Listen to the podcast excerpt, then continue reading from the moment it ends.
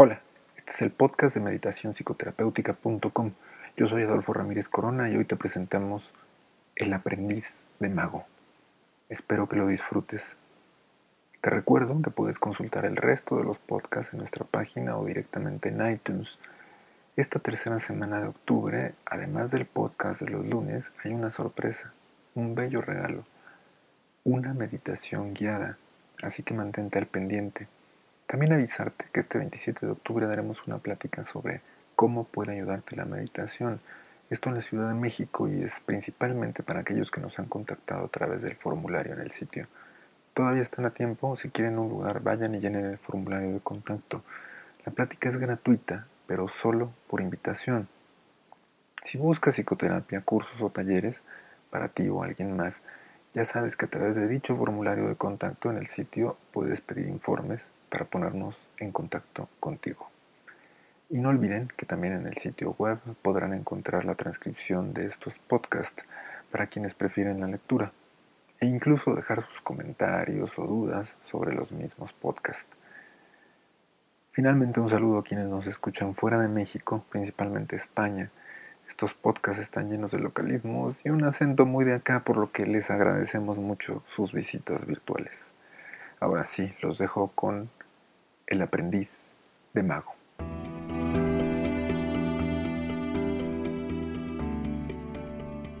La ficción, especialmente la ciencia ficción, tiene esta extraña virtud, si bien colateral a su propósito, de profetizar aniversarios incumplidos. ¿Qué mejor ejemplo que 1984, la novela de George Orwell, que si bien nos ha heredado conceptos como el Big Brother, o el crimen de pensamiento, tremendamente vigentes en nuestra época, la fecha planteada para este futuro distópico quedó muy lejos de hacerse realidad. Aunque claro, se podrá argumentar que más que el futuro, el género plantea un futuro posible de tantos. Esto habría que decírselo a los fanáticos del universo Terminator, que el 19 de abril del 2011 llevaron a cabo diferentes actividades, principalmente en la red, para conmemorar el día en que Skynet, el gran sistema o red de cómputo, toma conciencia y se revela contra los seres humanos. Según la película, por supuesto. Ese día, por ejemplo, alguien abrió una cuenta en Twitter a nombre de Skynet. Esperemos que no haya sido el mismo Skynet, sino algún fan.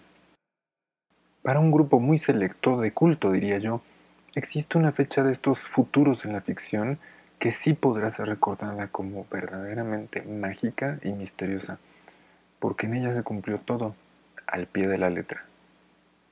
Hablo de un cuento que escribió Max Beerbohm y en él narra cómo en el año 1897 el mismo Max Beerbohm conoce a un poeta de poca monta pero sumamente pretencioso llamado Enoch Soames.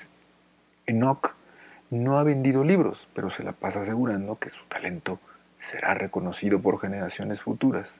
El diablo aparece y le propone un pacto, hacerlo viajar 100 años al futuro para comprobar su fama póstuma, a cambio de su alma en el infierno. Por supuesto que Nock acepta y es transportado al salón de lectura del Museo Británico 100 años después, más exactamente al 3 de junio de 1997 a las 2.10 de la tarde. Ojo con esa fecha. Suames, este poeta, aparece en la biblioteca. Se sorprende que la gente que está ahí se le quede viendo, pero consulta los catálogos solo para descubrir que no existe registro de ningún escritor con su nombre. En un juego de espejos digno de Borges, solo encuentra como referencia que Nox Suames es un personaje de un cuento escrito por su amigo Max Birbo. El malogrado poeta regresa, le cuenta a Max Birbon lo que pasó y se esfuma. Esta vez suponemos que camino al infierno. ¿Quién sabe cuántas personas habrán leído este cuento? Y de esas, ¿cuántas habrían estado dispuestas a asistir al Museo Británico en la fecha programada? Muy pocas. Lo cierto es que los que lo leyeron, quisieron y pudieron estar ahí fueron una docena de fieles lectores. Una viajó desde Estados Unidos, otro desde España. Ni siquiera se pusieron de acuerdo para ir todos juntos. Asistieron discretamente, sin decir nada, con intercambios de miradas y breves comentarios entre ellos. Se comportaron como cualquier otro visitante, al grado que los empleados del lugar no notaron nada inusual en ellos. No me pregunten a qué fueron estas personas. No creo que nadie estuviera esperando que se apareciera Enoch Soames. Supongo que este tipo de cosas funciona como los que van a visitar el departamento donde vivía Sherlock Holmes en Londres, aun cuando saben que Sherlock Holmes no existió. La sorpresa y la magia están en que ese 3 de junio de 1997, a las 2.10 de la tarde, el personaje de ficción Enoch Soames sí viajó desde el pasado, desde 100 años antes, y apareció en el salón de lectura del Museo Británico ante los ojos atónitos de los que ahí se encontraban. Nadie se atrevió a molestarlo.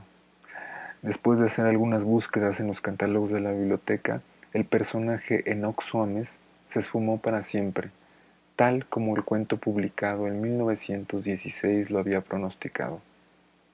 Los fanáticos que ahí se encontraban fueron saliendo uno a uno, llevando consigo la satisfacción de haber vivido un momento íntimo y maravilloso, de esos que difícilmente se les puede contar a alguien más. ¿Cómo me hubiera gustado estar ahí, en ese momento misterioso?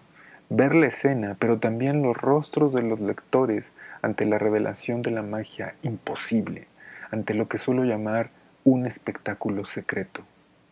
Ser testigo de ese instante en que lo bello, tal vez lo sagrado, camina frente a nosotros, porque es ahí donde nuestro cerebro y mente recuperan su capacidad de sorpresa, ven el mundo como si fuera la primera vez que lo ven.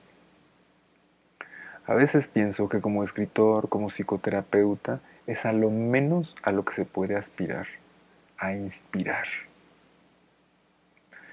Uno de los que asistieron discretamente al salón de lectura, por ejemplo, estaba ahí porque su maestro de bachillerato le había leído el cuento de Max Beerbohm 34 años antes y había quedado fascinado, como seguramente le pasó a los otros asistentes. Esa fecha y hora de 1997 quedó grabada en su memoria como un destino por cumplir. Su nombre es Teller y su profesión es mago, uno de los mejores magos de nuestro tiempo, según dicen. Forma parte del dúo de magos Penn and Teller, el más bajito y silencioso de los dos para ser exacto. Vive en Las Vegas, donde la gente puede disfrutar de sus presentaciones y tiene, junto con su pareja escénica, un estilo que apuesta por una representación artística más inspiradora, íntima y de autor. A diferencia del espectáculo vistoso, escandaloso y lleno de efectos al estilo Hollywood al que David Copperfield nos ha acostumbrado. Teller es uno de esos magos a quienes les interesa más el qué que el cómo. Uno de sus conocidos actos llamado Sombras es una pieza ante la cual más de un mago ha confesado haber dejado caer una lágrima en el momento final. Y no por no poder discernir el truco, sino por el dramatismo de la escena. La magia elevada a arte hace irrelevante el truco. El mismo Teller dice que el método con el que hace su acto Sombras ha cambiado a lo largo de los años. Pero eso es algo que pasa desapercibido para quien lo ha visto desde entonces, porque lo importante está en otro lado. Ya lo decía el escritor de ciencia ficción Arthur C. Clarke, cualquier tecnología lo suficientemente avanzada es indistinguible de la magia. Pues Teller entonces, el gran mago de Las Vegas, fue uno de los inspirados por el cuento de Max Beerbohm y asistió sin decirle a nadie ese 3 de junio de 1997 a las 2.10 de la tarde al Salón de Lectura del Museo Británico en Londres presenció la aparición de Noxuames como los demás, e igual que los demás no se atrevió a preguntar. Nadie quería preguntar. Preguntar que cómo era posible lo que habían visto, preguntar si todo había sido un truco, hubiera sido haber terminado con la magia. Aunque claro, si alguno de los asistentes hubiera sabido que ese hombre pequeño y callado era uno de los mejores magos del mundo, tal vez hubiera sospechado que tenía algo que ver con la aparición de un personaje literario del pasado. Lo sorprendente no está en que nadie preguntó, sino que tampoco nadie se adjudicó la autoría de lo que habían presenciado. Es decir, alguien se tomó la molestia de preparar con la suficiente anticipación a algún actor que representara a Enoch Suárez. Le consiguió el vestuario adecuado, estudió el lugar para armar la aparición y desaparición, probablemente incluso tuvo que hacerse de cómplices en la biblioteca. Una lista de cosas que solo un mago profesional podría hacer. Y no solo eso, quien lo preparó no tenía idea alguna de cuántos fans del cuento iban a asistir ese día en el salón de lectura. Si es que asistía alguien, o si iba a ser un mero performance íntimo y discreto. Solo alguien con mucho amor al arte pudo haber diseñado algo así. Pues apenas este mes de octubre, 15 años después, uno de los asistentes, se imaginarán quién, confesó discretamente ser el autor mientras lo entrevistaban sobre un tema de magia para la revista Squire. Ni siquiera que haya dado una conferencia de prensa, simplemente el hecho salió como parte de la entrevista. 15 años. Y si de años se trata, el mismo Teller esperó 34 años desde que su maestro de escuela le leyera el cuento de Nox Suames y le inspirara a ejecutar este acto de magia.